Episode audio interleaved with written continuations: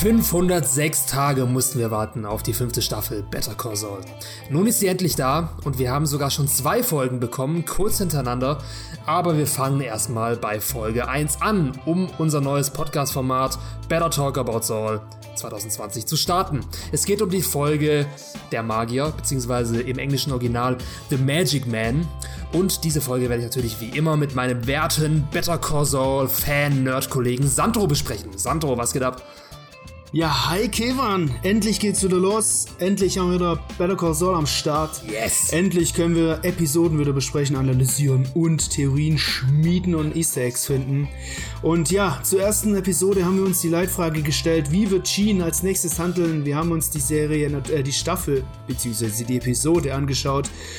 Und ihr wisst, was gemeint ist. Das und vieles mehr besprechen wir gleich in Episode 1 der Magier.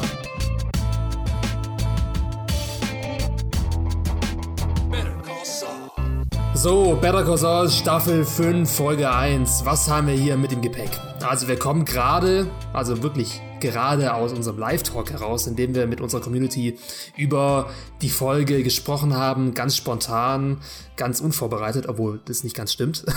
Ja, Aber über die besten Szenen, genau. Die besten Szenen haben wir besprochen. Und jetzt in diesem Podcast geht es darum, dass wir die Folge komplett von vorne bis hinten auseinandernehmen. Wir werden jede Folge, wir werden jede Szene besprechen. Und erstmal, bevor wir zu unserer Szenenbesprechung kommen, gehen wir nochmal kurz auf unsere Community ein. Also, was haben die Better Call Fans zu dieser Folge gesagt? Wie haben sie diese bewertet? Wir werden ein erstes kurzes Fazit abgeben, wie wir die erste Folge der Magier fanden. Wir als Better Call Saul Fans der ersten Stunde. Und dann, ja, geht's los mit der Szenenbesprechung, wie gesagt. Genau. Aber zuvor einmal der Hinweis, natürlich, auf unsere Better Call Saul Deutschland Fans Gruppe auf Facebook. Einfach mal joinen, da sind die absoluten Nerds unter sich, aber auch Breaking Bad Nerds, nicht nur Better Call Saul. Und äh, ja, unsere Facebook-Seite Better Call Saul Germany erfreut sich natürlich auch immer neueren Fans. Und äh, wenn ihr nichts verpassen wollt, wenn ihr auch nicht verpassen wollt, wann die Live-Talks immer sind und die Podcasts kommen, dann joint die Gruppe like die Seite und dann seid ihr immer auf dem neuesten Stand. Yo! Yo, jetzt, so, so dann fangen wir doch mal an. Erstes und Fazit. Zwar, erstes Fazit. Und zwar erstmal mit der Bewertung äh, von unserer Gruppe. Unsere Gruppe, Yo. da, ja, in unserer Gruppe schreiben wir immer eine schöne Episodenumfrage aus. Die Leute dürfen dann abstimmen in Schulnotenform von 1 bis 6. Und das haben sie auch diesmal wieder getan und es kam, ja, es kam eine sehr gute Note raus. 1,5 1,5 ist schon ziemlich gut, ist schon, glaube ich, ja, also ist schon ziemlich weit oben äh, überhaupt, seit wir diesen Episodenumfragen machen.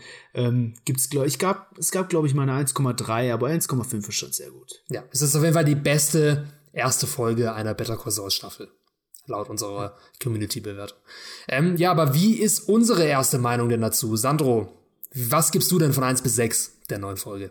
Ja, gerade eben im Live-Talk habe ich schon gesagt, ähm, bei mir war es noch keine 1, es war bei mir eine 2 bis 2 plus.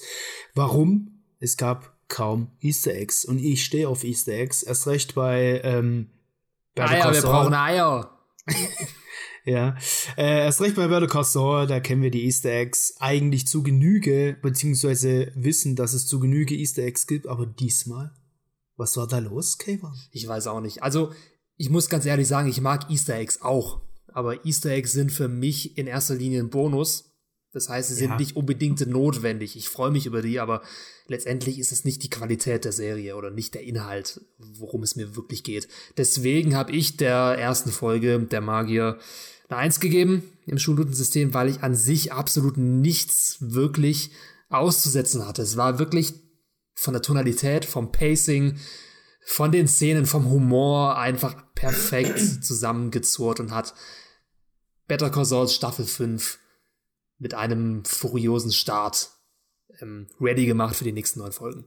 Und ich ja. kann es einfach kaum abwarten, die nächsten Folgen auch zu besprechen. Aber wie gesagt, jetzt geht es erstmal um die erste Folge. Genau. Fangen wir an. Szenenbesprechung. Boah, seit wann?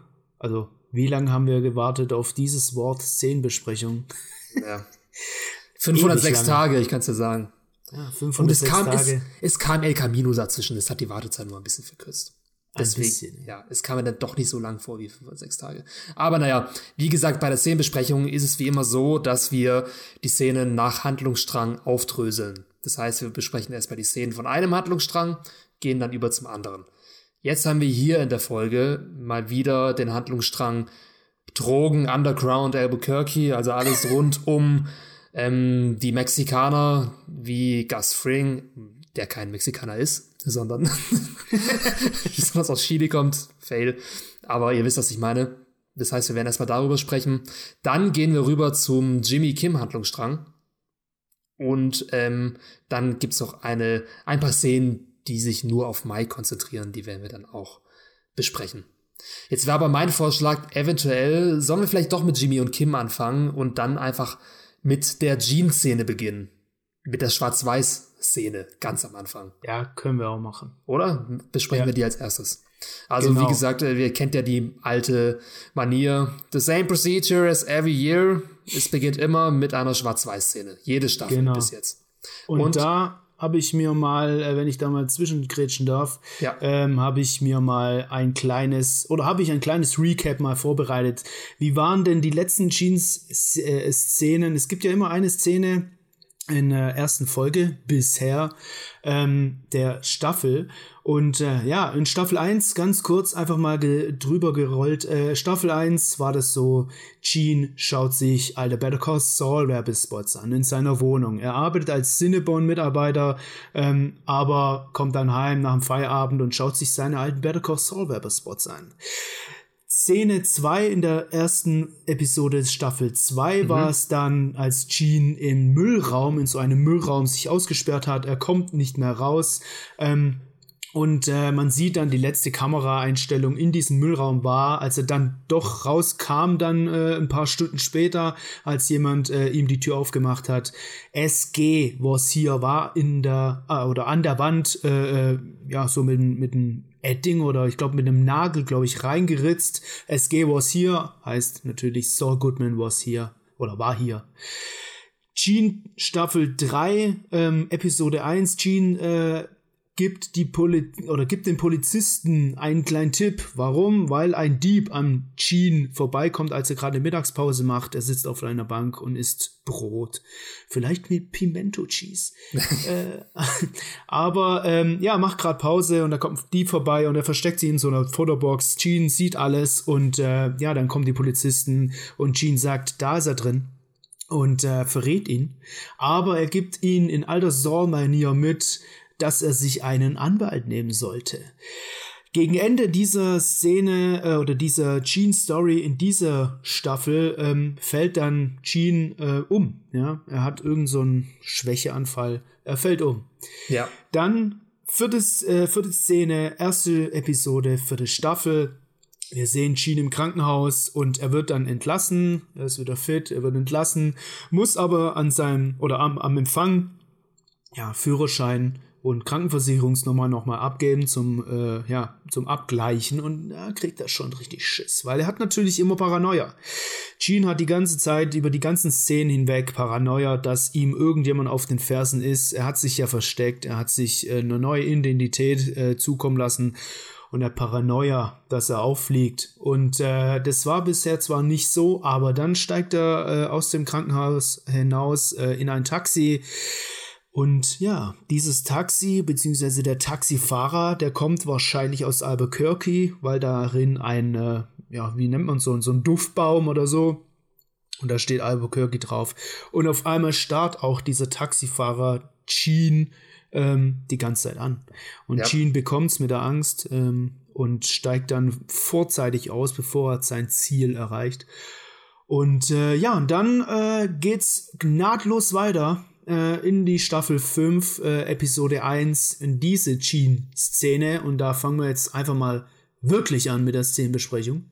Mhm. Und äh, das sieht dann halt erstmal so aus, dass Gene auch mega die Paranoia schiebt und Angst hat, weil jetzt glaubt er wirklich, dass hinter ihm jemand her ist, beziehungsweise dass ihn jemand erkannt hat. Ja, das Lustige ist ja, es sind ja noch nicht mal Paranoia, es sind ja berechtigte Sorgen letztendlich. Ich habe das bis Staffel 4 auch immer so interpretiert, dass ähm, Jean langsam paranoid wird, dass er sich die Sachen alle nur einbildet und so weiter. Gerade diese Szene mit dem Taxifahrer. Ja. Aber letztendlich war ja seine Sorge nun absolut berechtigt, weil der Taxifahrer ihm aufgelauert hat und ihn nun zur Rede stellt. Und es war tatsächlich jemand, der Saul Goodman in Albuquerque gekannt hat oder eben im Fernseher erkannt hat.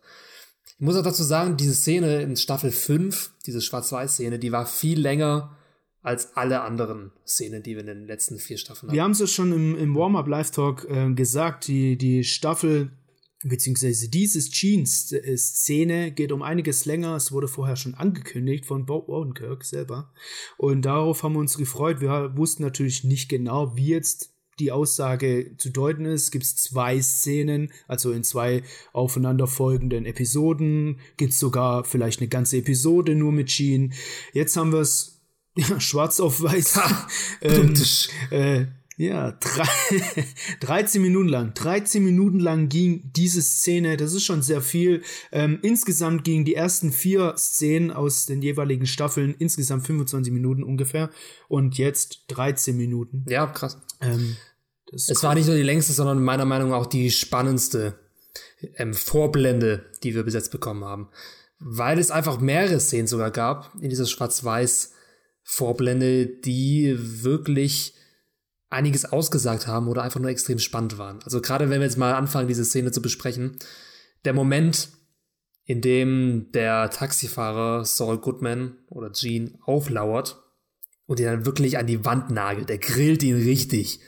Und es ist dieser Typ, der ist auch so gut besetzt, der ist so, hat so ein fieses Gesicht und ist so unangenehm anzuschauen und da haben wirklich ein bisschen meine Finger geschwitzt und ich dachte mir, nee, sag's nicht, sag's einfach nicht bleib stark und so weiter. Letztendlich ist sie nicht stark genug geblieben und Saul Goodman ist mal wieder ausgebrochen. Denn letztendlich in jeder Schwarz-Weiß-Szene bricht irgendwo Gene mit seinem Charakter und er wird wieder zu Saul Goodman. Also jede, letztendlich ist es so ein roter Faden, der sich durch jede Schwarz-Weiß-Szene in jeder Staffel zieht. Du hast in jeder Schwarz-Weiß-Szene einen Moment, in dem Gene zu Saul Goodman wird, weil er es einfach nicht unterdrücken kann. Und letztendlich gibt Jean wieder nach und sagt Better Call Saul. Letztendlich, das war für mich eine, eine der spannendsten Szenen sogar in Better Call Saul Geschichte, weil ich letztendlich zuerst dachte, dass es sich um einen Undercover-Cop handelt. Weil du siehst im Hintergrund auch dann zwei Polizisten, die so auffällig, unauffällig da an so einem Geländer stehen. Und ich dachte mir dann halt, ja, okay, wenn er jetzt Better Call sagt, dann haben sie den Beweis und er wird festgenommen. Aber letztendlich glaube ich, dass dieser Taxifahrer nur eine Art Stalker ist, der wahrscheinlich versucht, Jimmy zu erpressen damit, weil er sagt dann ja letztendlich am Ende auch, ähm, beim nächsten Mal wirst du es besser sagen. Das heißt, er wird nochmal kommen und wird nochmal versuchen, irgendwas aus Jimmy herauszubekommen. Wahrscheinlich ist es sogar ein Kleinkrimineller. Vielleicht kennt er deswegen Saul Goodman aus Albuquerque. Ja. Und jetzt ist halt dann so, dass äh, Gene ja einen alten Bekannten anruft, Wen genau? Ja, er hat viele Namen. Manche nennen ihn einfach nur Ed, aber ich nenne ihn gerne den Staubsaugermann oder den Verschwindemann. Verschwindeservice. Der Verschwindeservice, genau. Ja, traurigerweise muss man sagen, dass der Schauspieler Robert Foster 2019 verstorben ist, kurz nach den Dreharbeiten von El Camino. Deswegen werden wir ihn wahrscheinlich nicht mehr sehen in Staffel 6. Vielleicht werden wir ihn in Staffel 5 nochmal sehen. Aber letztendlich war auch diese Folge der Magier ihm gewidmet. Also am Ende stand da dedicated to Robert Forster, falls es aufgefallen ist. Ja. Ich muss dennoch sagen, mich hat dieses Cameo jetzt nicht so vom Hocker gehauen, weil wir den Verschwindemann schon in El Camino gesehen haben. Hm. Deswegen hat es eigentlich fast schon so normal gewirkt. Es hat irgendwie dazugehört, dass man ihn jetzt nochmal sieht. Ähm, ja, dennoch ähm, gibt es in dieser Szene einen sehr großen Wendepunkt, nämlich Jimmy wird diesen Verschwindeservice dieses Mal nichts annehmen, denn er hat ähm, einen anderen Plan, den er plötzlich durch seinen Kopf schwirren sieht. Er legt auf und will diese Situation selbst regeln. Ja. Und hier ja. habe ich ein kleines Easter Egg entdeckt. Ich weiß nicht, ist dir auch aufgefallen? Hau raus. Ich meine, ich, ich meine, müssen ja nicht so tun, wir haben es ja schon im Live-Talk kurz angeschnitten? Muss man so ehrlicherweise sagen. nee, also, letztendlich gibt es ja dieses, diesen Codesatz von diesem Verschwindeservice. Nämlich, ähm, ich brauche einen neuen Staubfilter für meinen Hoover Max Extract Pressure Pro Modell 60. Das, das werde ich noch mit 80 aufsagen können, ich sag's dir. Und falls dir aufgefallen ist, er sagt hier nicht, ich brauche einen neuen Staubfilter, sondern er sagt, ich brauche einen neuen Adapter. Das heißt, er hat, er hat diesen Codesatz eigentlich falsch aufgesagt. Und letztendlich, der Verschwindeservice, dieser Ad, der nimmt die Sachen immer sehr genau. Wissen wir ja aus Breaking Bad, wenn da irgendwie ein Dollar fehlt, dann wird er da keinen Finger rühren. Und dennoch bietet er jetzt Gene seine Hilfe an. Das heißt, es gibt wahrscheinlich zwei verschiedene Codesätze. Also dieser Codesatz mit ich brauche einen neuen Adapter bedeutet wahrscheinlich, dass ähm, Gene nun eine zweite Runde benötigt, mehr oder weniger. Das heißt, er ist aufgeflogen, benötigt nochmal diesen Verschwindeservice und muss sich an die neuen Umstände adaptieren, sozusagen. Mhm. Und ja. ja. Ist er nicht. Ja, Letztendlich hat es aber nicht angenommen. Er und nicht angenommen, äh, nee. da habe ich auch vorhin schon äh, im Podcast, weil diese Szene nämlich bei uns beiden so zu den Top-Szenen überhaupt in dieser Episode gehört haben, äh, habe ich schon vorhin im Podcast mal so drei Theorien aufgestellt, die ich aber alle drei nicht so cool finde selber. Ähm, bis auf eine, vielleicht da finde ich es die letzte. Ich, ich fange mal bei der an, die ich am schlechtesten finde, aber vielleicht sein kann. Und zwar ähm, ist Vielleicht ist soweit, dass äh, Saul Goodman sich stellt, also Gene sich stellt.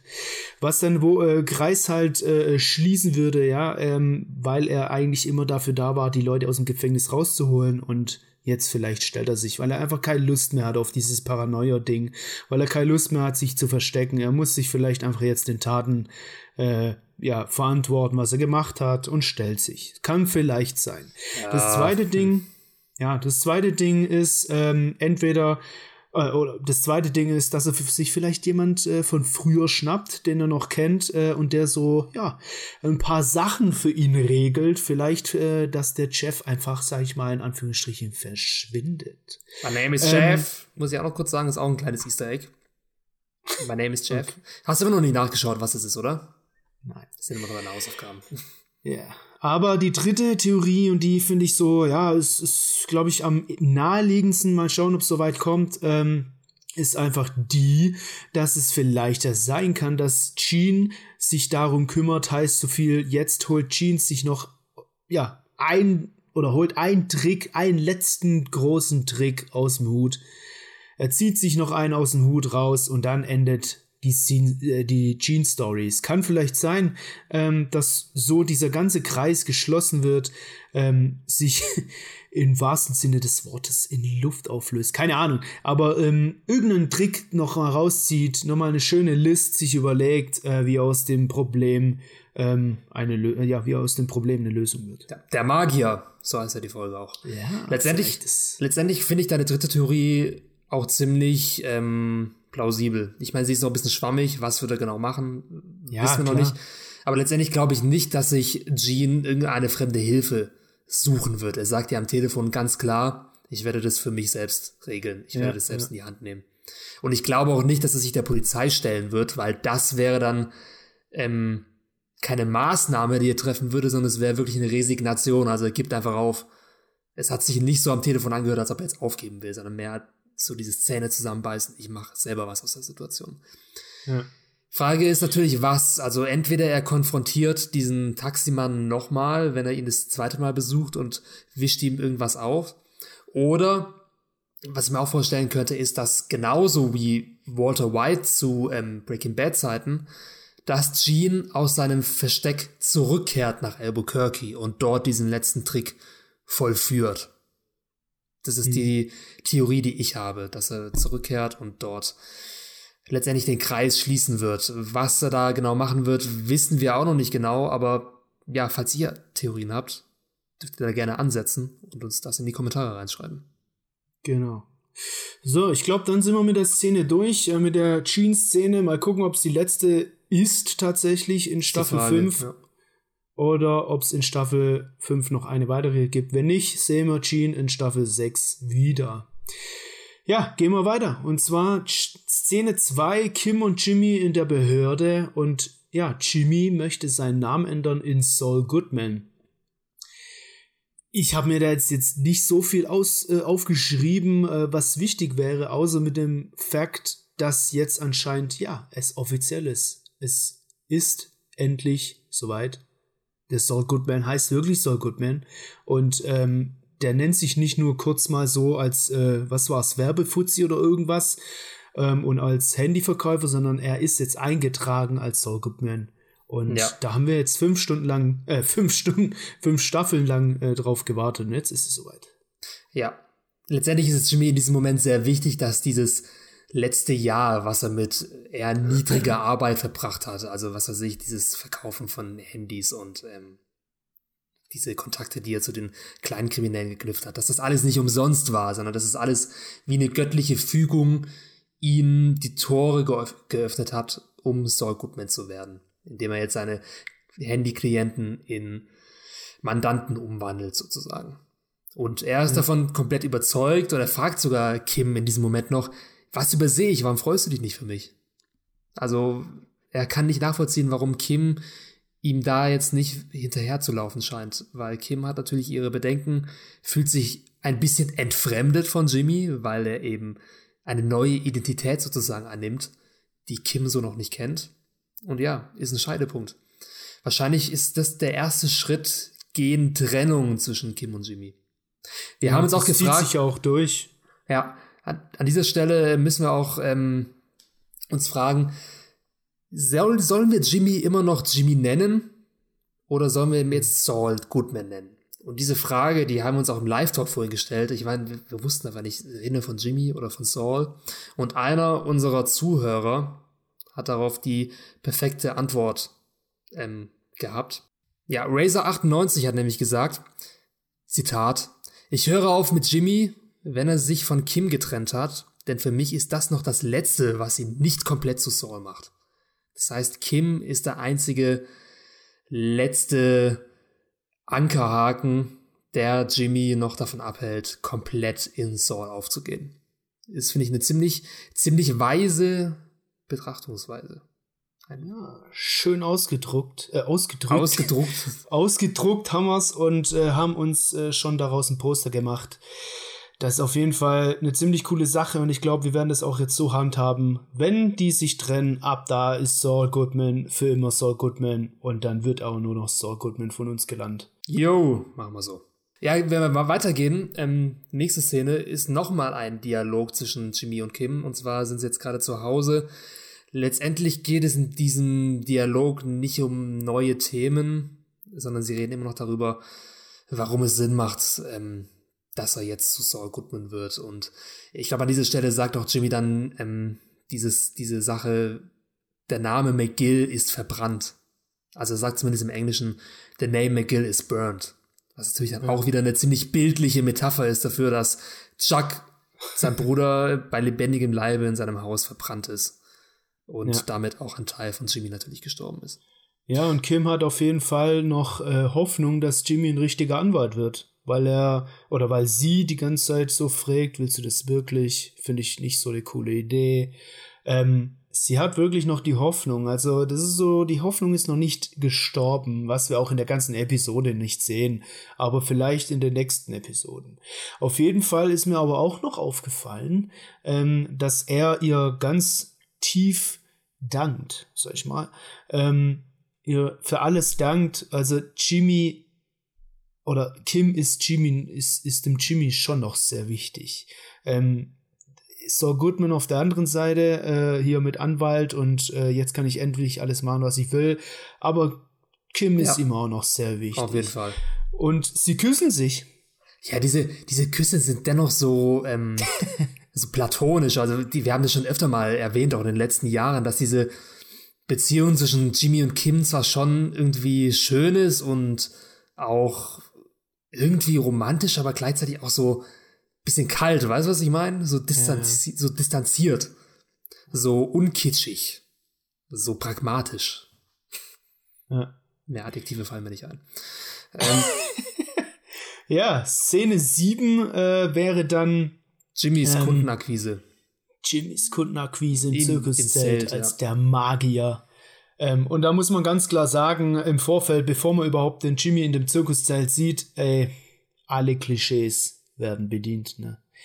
Alle. Ja, erzähl mal auf. Alle Klischees wie ein, äh, wie irgendwelche, ja, sag ich mal, Gangster oder irgendwas ähm, rumlaufen. Natürlich schön in, natürlich schön irgendwelche Prostituierte, das ist sowieso klar. Biker. Ähm, engen Kleidern, Trans, äh, Trans, ähm, wie heißt der nochmal? Äh, Transvestiten, so. Ja. Ähm, dann äh, Lowrider natürlich, ja. Schön die Autos am Hüpfen. Äh, dann, was haben wir Bass. Hä? Pumpender Bass. Krasse, krasse Musik. ähm, dann natürlich aber auch so ein äh, äh, Businessman, sehen wir auch. Ja. Das ist auch ganz cool. Aber ja. Es, ähm, Wort, es ist wortwörtlich, es sind wortwörtlich die Menschen, die in Breaking Bad bei Saul Goodman auf der Wartebank sitzen. Genau dieselben. Ja. Er verkauft Handys äh, mit der Vorwahl Nummer 1 äh, beziehungsweise mit der, mit der ähm, voreingespeicherten Nummer ähm, auf der 1, wo sie dann Saw Goodman ähm, immer erreichen. Und gibt ihm aber auch noch den Tipp mit, hey, ich bin nicht nur ein Handyverkäufer, sondern ich bin auch Anwalt. Ja.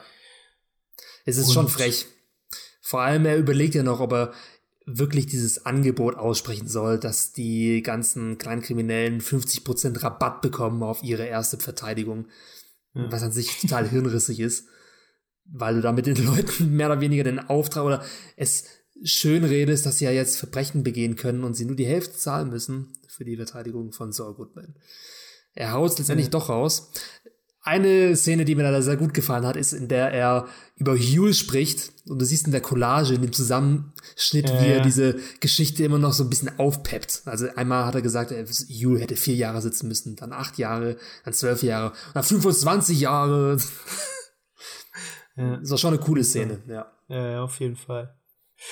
Aber wenn wir dann weiterspringen, schon in die nächste Szene, ähm, Jimmy, ja, im Gerichtsflur, ähm, und da, ähm, ja, stellte, was wir aber später auch gar nicht sehen, auch in Episode 2 sehen wir den Werbespot oder sag ich mal den, das Interview noch gar nicht, was er nämlich dann führt im Gerichtsflur, das gefakte Interview, muss man ganz klar sagen, ja. weil das Kamerateam natürlich bekannt ist. Ja, das ist die Crew, die immer mit äh, Jimmy McGill die ganzen coolen Gags oder auch äh, ähm, ja die die Darstellung Selbstdarstellung vor der Schule und so weiter aufgenommen haben äh, in den vorherigen Staffeln. Ja. Jetzt ähm, ja nimmt er erstmal ich ich nenne mal ich nenne den jetzt mal Stromberg. äh, DDA Oakley heißt er eigentlich in der in der Serie, aber ich nenne ihn Stromberg, weil er ja, es sieht schon fast so aus, außer der, außer der Bart fehlt. Ja, das ist Aber, derjenige, ähm, der sich hier die Chips rauslässt, für die Leute, die nicht wissen. Genau. Meinst, ja. ähm, den, den nimmt er kurz hoch in dem, in dem Fake-Interview und aber es ist nichts weiter. Also man sieht einfach, dass er halt an seinem Image arbeitet und dass er halt ähm, so tut, als ob. Aber so viel krasses bringt es der Story jetzt nicht weiter, muss ich ganz ehrlich sagen. Es war halt wieder eine lustige Szene. Es war halt deswegen so schräg, weil Oakley ja genau weiß, wer Saul Goodman wirklich ist, nämlich Jimmy. Und er fragt immer so, hey, sorry, who are you? Wer bist du? Ja. und wie dann auch so die ja. Kameramänner und die Statisten so alle perfekt ihr Timing wahrnehmen, wann sie ja, nach der ja. Karte fragen müssen und so. Das war schon cool gemacht irgendwie. Ja, auf jeden Fall war es cool gemacht. Es bringt halt der Story irgendwie ein bisschen wenig weiter, weil wir halt die Szene davor schon hatten, wo wir halt schon gemerkt haben, okay, er hat jetzt die Kunden akquiriert, ähm, er war jetzt verbreitet er war, dass Saul Goodman auch ein Anwalt ist und so weiter. Ja, es kann vielleicht sein, dass dieser dieses Interview, dieses Fake-Interview wir auch dann irgendwie in der dritten Folge dann sehen im Fernsehen im Hintergrund oder irgendwas. Aber bis jetzt, so die ersten zwei Episoden, wenn ich mal kurz vorweggreifen kann, ähm, hat es nichts weitergebracht. Nee. Aber Nächste Szene, Szene ja. 11, Szene 11 war sehr gut. Kim ähm, auch wieder in diesem Gerichtsflur, da geht sowieso einiges ab, ey. In dem Gericht wird immer mehr gedreht. Ja. Ähm, mit einem Mandanten. Genau, und seiner Familie. Und ja. ja, der Mandant will den Deal von Kim nicht annehmen, obwohl der saugut ist. Das heißt, er muss nur fünf Monate sitzen. Dann wäre er aus dem Schneider, will dieses Angebot aber nicht wahrnehmen, weil seine Frau hochschwanger ist und er will die Geburt verpassen und will dennoch vor Gericht ziehen. Keine gute Idee. In dem Moment kommt Jimmy um die Ecke und schlägt Kim doch vor, dass man diese ähm, Mandanten einfach verarscht, wortwörtlich, indem man ihnen erzählt, dass der Deal vom Tisch ist. Und, und dass sie dann doch um allen Preis diesen Deal zurückhaben wollen, weil sonst viel Schlimmeres droht. Und hier haben Sandro und ich uns im Live-Talk ein bisschen auseinandergesetzt, weil wir diese Szene sehr unterschiedlich interpretiert haben. Also ich fasse nur noch mal kurz zusammen. Ich habe die Szene so interpretiert, dass Kim nicht vorhat, ihre Mandanten anzulügen. Und Jimmy verstrickt sie dennoch in dieses Schauspiel mit ein, obwohl sie da überhaupt nicht teilhaben will. Also Jimmy redet nur darüber, dass sie die Mandanten verarschen können und betont immer bestimmte Sätze sehr laut, sodass die Mandanten, die zehn Meter weiter auf der Bank sitzen, immer mal schauen und gucken verdächtig, hä, reden die jetzt gerade über uns? Um was geht es da gerade und so weiter? Und Kim kann sich gar nicht gegen diese Situation wehren, wehren. Also sie will dieses Schauspiel mit Jimmy nicht durchführen, aber sie ist schon Teil davon und kann nichts machen. Es sei denn, sie haut Jimmy eine rein und sagt, hey, halt deine Klappe jetzt. Und das ist ziemlich genial, aber auch ziemlich fies von Jimmy. Dass er hm. ähm, Kim da wieder so ähm, in dieses ähm, Winkeladvokaten-Ding einverleibt, ohne dass sie Teil davon sein will.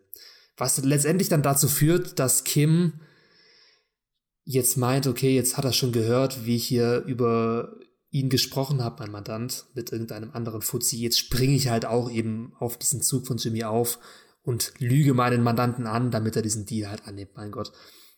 So habe ich das interpretiert. Du hast es anders interpretiert.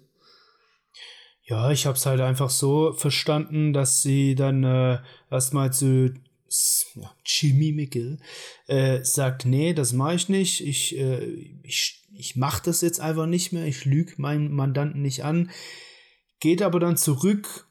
Man sieht eine kleine Denkpause und dann entscheidet sie sich doch, ähm, den Mandanten anzulügen. Einfach äh, auch um des äh, Mandantenwohlens Willens, äh, weil ähm, dadurch natürlich der Mandant dann äh, Schiss hat, dass er anscheinend doch dann länger verknackt wird und dann aber zustimmt für die fünf Monate.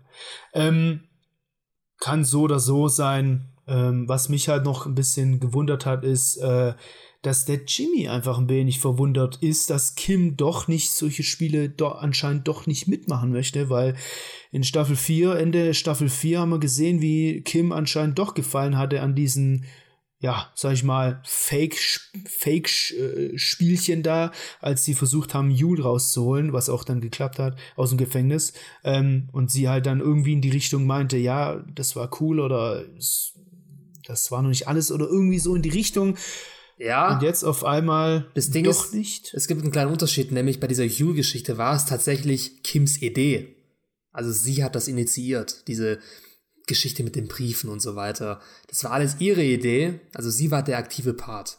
In dieser Situation wurde sie von Jimmy kontrolliert, mehr oder weniger. Sie konnte da nicht aussteigen. Sie hatte nicht vor, ihre Klienten zu belügen. Ihre Klienten sind heilig und ähm, sie musste es letztendlich dennoch machen. So habe ich es interpretiert. Naja, ja. könnt ihr mal schreiben, in die Kommentare schreiben, wie ihr diese Szene interpretiert habt. Ja, auf jeden Fall war es eine sehr gute Szene. Ja. Ähm, ich habe auch vorhin schon gesagt, ey, der, der, der, ja, der Mandant, ein perfekter Schauspieler, beziehungsweise perfekt gecastet, war für mich perfekt äh, geschauspielert, sehr authentisch, sehr realistisch auch. Die Reaktion, als ähm, Kim dann sagte, der Deal ist vom Tisch, war für mich echt gut gemacht. Und äh, Lob an diesen Schauspieler. Ich habe jetzt gerade den Namen nicht äh, vor mir, aber ja, war nicht schlecht. Ja. Das Baby war auch nicht schlecht. Das, das Baby war auch nicht schlecht. Ja, ähm, dann sind wir mit dem Jim, äh, Jim und Kimi oder Kim und Jimmy Strang durch. Ähm, an dieser Stelle mal kurz dann den Hinweis, ähm, wir würden uns auch sehr gerne freuen, wenn ihr uns unterstützt bei unserer Sache hier, ähm, den Podcast, den Live-Talks der Seite, die wir verwalten und euch immer mit den neuesten Infos äh, zu Better Call Saul und ja, Breaking Bad, wenn es wieder irgendwas geben sollte. Ähm, aber natürlich erst recht zu Bra äh, Better Call Saul, zu Staffel 5, zu Staffel 6, die wird ja auch kommen, das ist ja schon sicher. Ähm, da würden wir uns freuen, wenn wir auch ähm, bisschen Spenden zurückbekommen würden, wenn ihr das machen möchtet. Die Spendenlinks sind in der Beschreibung. Wir freuen uns auf jeden Fall. Wenn nicht, auch okay, ganz klar. Aber ja, ist auf jeden Fall eine coole Sache. Davon können wir uns Kaffees trinken, äh, Kaffees trinken, Kaffees kaufen. Kaffees reinsaufen. Ka Kaffees reinsaufen, während wir hier, jetzt ist schon 23.09 Uhr, den Podcast aufnehmen. Das wird noch eine Nachtschicht heute, aber das machen wir natürlich gern, weil wir auch die Serie sehr mö äh, mögen. Aber da muss man halt auch wach bleiben. Yes, aber ich bin noch hellwach. noch bin ich auch, ja, muss ich ehrlich sagen. Aber mal gucken, wann es kommt. Wir haben ja noch eine Folge vor uns. Gut, mal weiter. Ähm, Switch. Switch zu, zu dem ähm, Zu den Salamancas und zu Gastring. Salamancas, genau. Jetzt äh, Szene 3 war das Lalo, Nacho, Crazy 8 und noch irgend so ein Bachake im mexikanischen Restaurant. Äh, ich weiß nicht den Namen, ich glaube, der wurde auch nicht genannt. Aber ähm, was man ganz klar sagen muss und sich die Frage stellen muss oder auch einfach mal aussprechen muss, Werner Ziegler. Werner Ziegler. Werner Ziegler. Ziegler. Werner Ziegler, Werner Ziegler, Werner. Ich bin äh, gespannt, wann der erste einen Remix draus macht. Ja, Mann, mal gucken. diese Breaking Bad Remixe, wo irgendwelche ja. Loops zusammengeschnitten werden. Wäre perfekt dafür. Hast recht. Zu der Szene Werner. muss ich sagen, ich fand die ziemlich cool komponiert, sozusagen, weil du siehst ja drei verschiedene ähm, Gangster sozusagen in diesem Lokal, nämlich Crazy Eight, der sitzt ganz vorne, im Rücken hat er Nacho und der hat wiederum im ja. Rücken Lalo, der die ganze Sache beobachtet. So eine richtige Nahrungskette siehst du da. Es war cool inszeniert. Hierarchie, ja. Hierarchie, ja. Nahrungskette. ja, nee, es passt. Es ist ja wirklich eine Nahrungskette. Ja, wer frisst wen? Ja, ja. Aber ähm, das, was mich jetzt mal kurz gewundert hat, Lalo sagt, dass er von, der, von Werner Zieglers Frau erfahren hat, dass Werner Ziegler tot ist.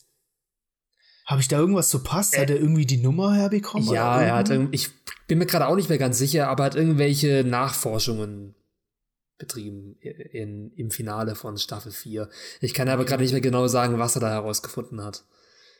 Im, Im gleichen Atemzug, äh, ein paar Sätze später, hat mich ein bisschen verwundert, dass Nacho, zumindest sagt er es, Mike Emertraut nicht kennt.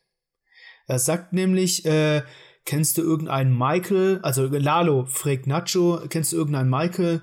Nee, ich kenne keinen Michael. Ich kenne nur ähm, Victor und äh, Tyrus von Gus Crew.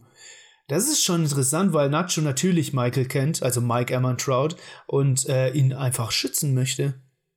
Ja. Das ist schon krass. Das ist ein krasses Zeichen so. Er muss ja Lalo. Auch, natürlich, er muss ja letztendlich Gus Fring schützen. Ja, gut, aber Mike. Mike arbeitet für Gas, er ist Gas. Ja, schon, aber, aber das ist jetzt, also, ich weiß nicht, wo er vorher halt größere Angst hat, anscheinend vor Mike eher als vor Lalo. Ich glaube, er, er hat eher Angst vor Gas. Letztendlich. Ja, aber meinst du wirklich, dass wenn, wenn, ähm, wenn Nacho Mike verpfeift, dass Gas Nacho töten würde? Oder töten lassen würde? Ja. Okay. Letztendlich glaube ich auch nicht, dass er Angst vor also Mike Nur wegen Mike meine ich mal. Nur wegen dem Mike jetzt. Ja, wahrscheinlich schon. Ich glaube letztendlich aber, dass Nacho Mike deswegen nicht verraten hat, weil sie sich eben aus Sympathie gut verstehen und nicht aus Angst. Weil sie ja. haben ja schon einige Sachen gedreht zusammen. Aber das ist halt schon trotzdem interessant äh, und mal gucken, wie es weitergeht.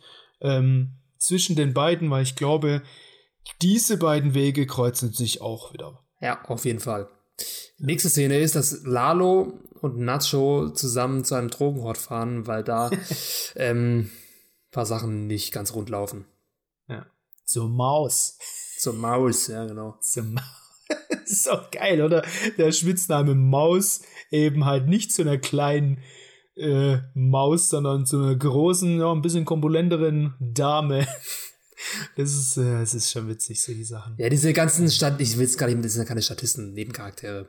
Das sind immer ziemlich cool und schrullig besetzt in Better Call Saul und Wahnsinn Breaking Bad auch schon. Ja.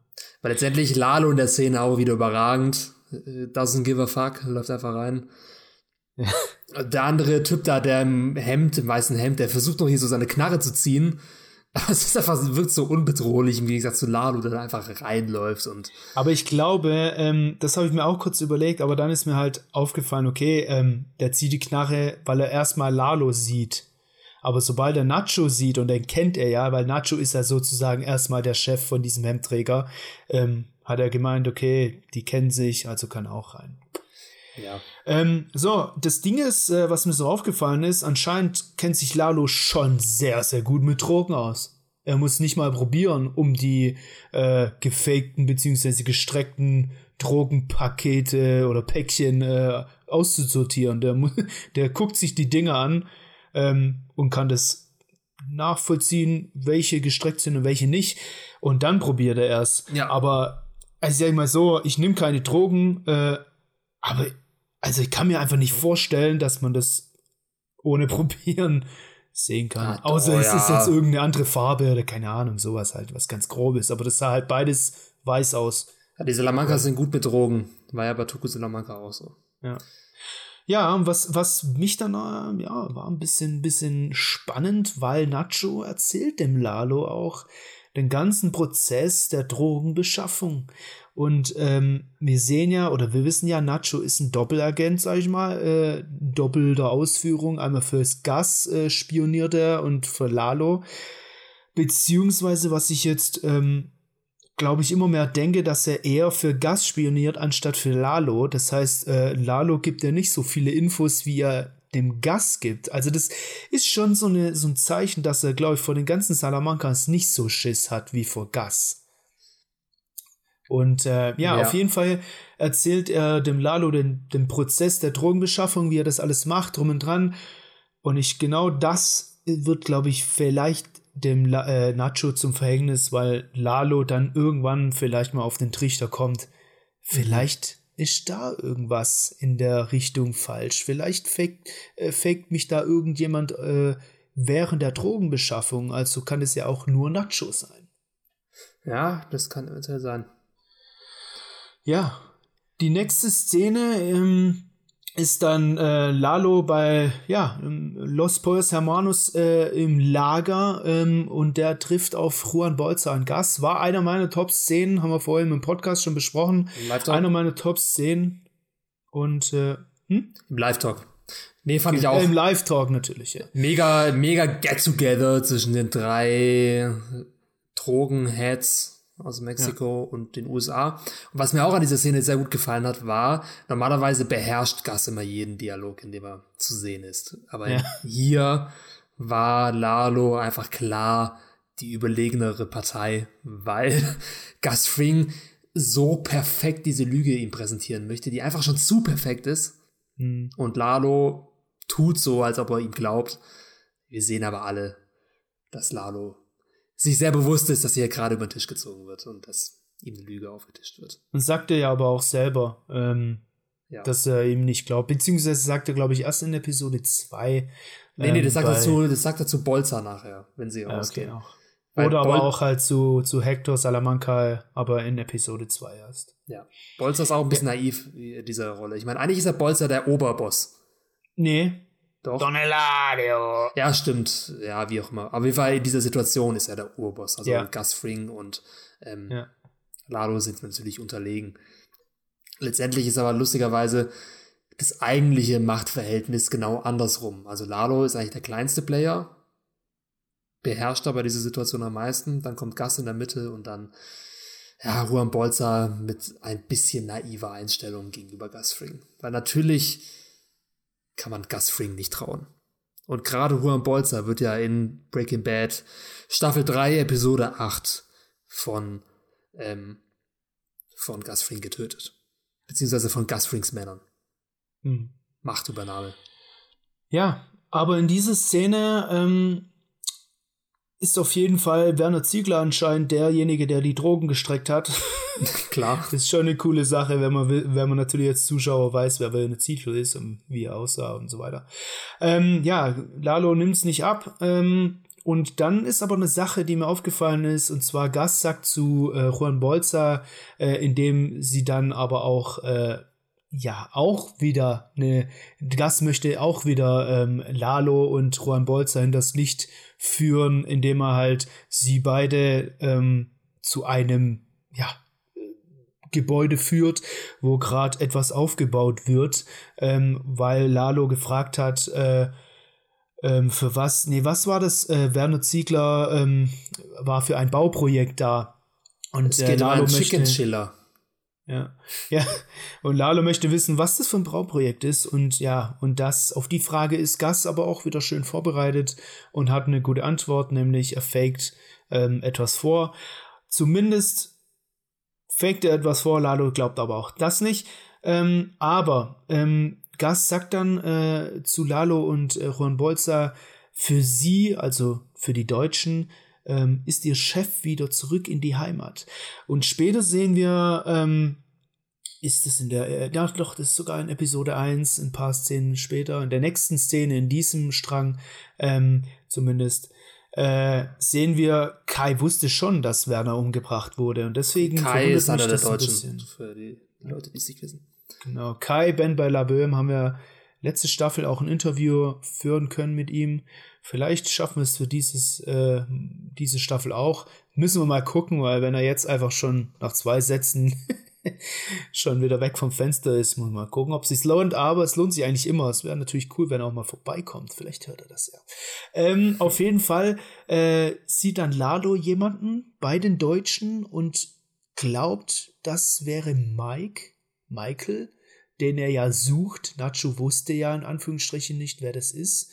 Und ähm, ja, dann fragt er Gus, hey, ist das der Michael? Und Gus sagt, ja, das ist der Michael. Und deswegen muss Michael, also Mike Emmontrout, äh, mal zu den drei herkommen und das mag er gar nicht, weil dann ist er sozusagen verraten worden, ein bisschen von Gas, äh, ist so ein bisschen verbrannt worden gegenüber der Salamanca Crew beziehungsweise Lalo. Ja, Lalo kennt jetzt Michael. Ähm, und das ist wahrscheinlich einfach nicht gut. Und äh, deswegen ist Mike äh, Ermontrout jetzt sehr sauer, das sieht man. Ähm, ja. ja. Michael der Gringo. Genau. Mal gucken, wie es da weitergeht. Also ich kann mir gut vorstellen, dass Mike äh, und Lalo noch irgendwie ja öfters aufeinandertreffen und das nicht gut ausgehen wird. Mal gucken. Ja, obwohl, ja, da bin ich mir nicht so sicher, ob Mike und Lalo wirklich noch diese Auseinandersetzung bekommen. Wie gesagt, wenn, wenn wir dann Lalo Prophezeiung glauben, wird es eher eine Geschichte zwischen Jimmy und Nacho sein die Lage. Aber da kommen wir ja später. Da kommen wir später, später. dazu. Aber gehen wir, reden wir mal kurz über diese Szene in der Wüste mit den Deutschen. Also die Deutschen werden ausgesetzt in der Wüste, um wieder zurück nach Deutschland zu gehen für ein bisschen Urlaub. Und die Szene, die hat es wirklich in sich gehabt, weil sie sehr viel über Mike verrät. Wir haben jetzt erstmal den jungen Kai, einer der deutschen Arbeiter, der sagt zu Kai, er sagt zu Mike, es war eigentlich richtig, dass du Werner umgebracht hast, weil er war ein Weichei. Und darauf gibt dem Mike eine mit. Kai fällt zu Boden und dann kommt einer der anderen Deutschen. Wie hieß er nochmal, der andere Deutsche? Kaspar. Kaspar. Und er sagt, Werner war 50 von dir wert. Ich weiß nicht, ich übersetze gerade ins Deutsche, ich weiß nicht genau, was er im Deutschen gesagt ja, hat. Ja, im Deutschen hat er gemeint, er war so viel ehrenwerter als ihr. Also als ihr, ich, so, so wie im Mittelalter irgendwie. Ich glaube, das war falsch übersetzt das ist worden. falsch übersetzt. Also er sagt, er sagt im, Nee, er meint mit ihr wahrscheinlich die Crew von Mike und so weiter. Was aber an sich gar nicht gut übersetzt ist, weil letztendlich ja, meint er damit, glaube ich, im Englischen sagt er, he was worth 50 of you. Und ja. mit 50 of you meint er, glaube ich, Michael persönlich. Mike. Ja, das glaube ich halt auch. Und deswegen glaube ich, das war wirklich ein klassischer Übersetzungsfehler. Und letztendlich ihm haut Mike keine rein, weil er, weil der Deutsche einfach recht hat. Und Mike kann ihm da nicht widersprechen. Und Mike befindet sich da jetzt auch in einem, ja, in einer innerlichen Dissonanz natürlich, weil ähm, er letztendlich einen Unschuldigen umgebracht hat. Werner war kein schuldiger Mensch. Er hat an sich nichts Falsches gemacht. Er hat niemanden umgebracht und Mike hat ihn getötet. Natürlich kennen Oder wir musste ihn töten. Musste ihn töten. Mike, wir kennen natürlich Mikes Vergangenheit. Wir haben in der ersten Staffel Better Call Saul schon, mal, schon eine Rückblende gesehen, wie Michaels Sohn umgebracht wurde, nämlich von korrupten Polizisten. Und letztendlich ist Mike jetzt genauso wie die korrupten Polizisten, die seinen Sohn umgebracht haben. Also, dass sie einfach aus Verbrechen, aus dem Verbrechen heraus, eine gute Person umgebracht haben, um ihr Verbrechen weiterhin zu verfolgen. Ja.